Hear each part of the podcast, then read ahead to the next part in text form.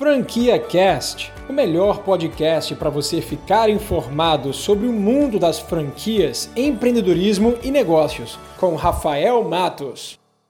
Existe. Bom, de formas gerais, vou explicar para você como essa relação ela, ela começa a ser construída para você entender melhor como funciona. Então, vamos lá. Vamos supor que esse lápis ele é um negócio, um negócio que está começando a dar muito certo um negócio que está vindo muito cliente, está é, tá vendendo muito bem e que o proprietário encontrou uma forma de vender, uma forma de fazer branding muito bem feita.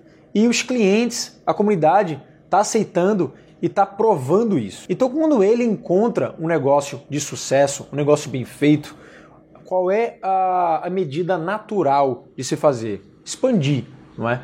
E se ele não tem familiaridade em outras regiões, como ele tem com a região dele, que ele abriu aquele negócio. E se, se também ele não tiver capital para expandir sua própria rede e investir em novos negócios, novos empreendimentos, ele vai automaticamente precisar de uma pessoa para tocar isso para ele, uma pessoa para investir, uma pessoa para fazer o trabalho operacional, uma pessoa para administrar essa unidade franqueada. E é aí onde a relação de franquia começa. De um lado, uma companhia de sucesso que quer expandir, mas não tem condições de fazer isso sozinha, e de outro, uma pessoa física que quer montar um negócio, o seu próprio negócio e realizar o sonho de ser um empresário, mas não tem conhecimento da indústria, do segmento, não tem também estrutura de marketing para suportar o seu próprio negócio. E é aí onde essas duas partes se encontram e onde o franchising acontece. A partir disso,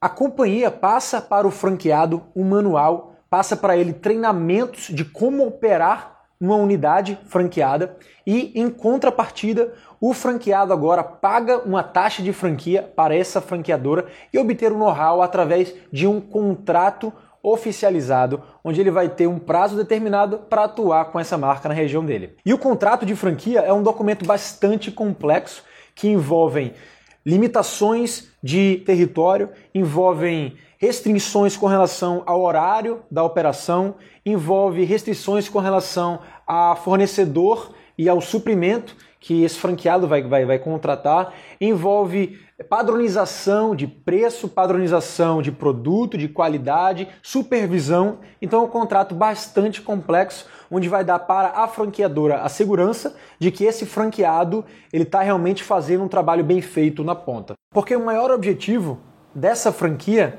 é expandir de forma padronizada e manter a qualidade e o mesmo nível em todos os lugares que eles abrirem. Então, se porventura um cliente dessa marca consumir esse produto em uma cidade, ele vai esperar o mesmo produto, com a mesma experiência, com a mesma qualidade numa outra região. E é por isso que o franchising ele funciona muito bem e hoje existem diversas e diversas marcas em diversos segmentos expandindo e criando esse modelo de negócio que é o franchise. Você acabou de ouvir o Franquia Cast com Rafael Matos, o podcast que deixa você informado sobre o mundo das franquias, empreendedorismo e negócios.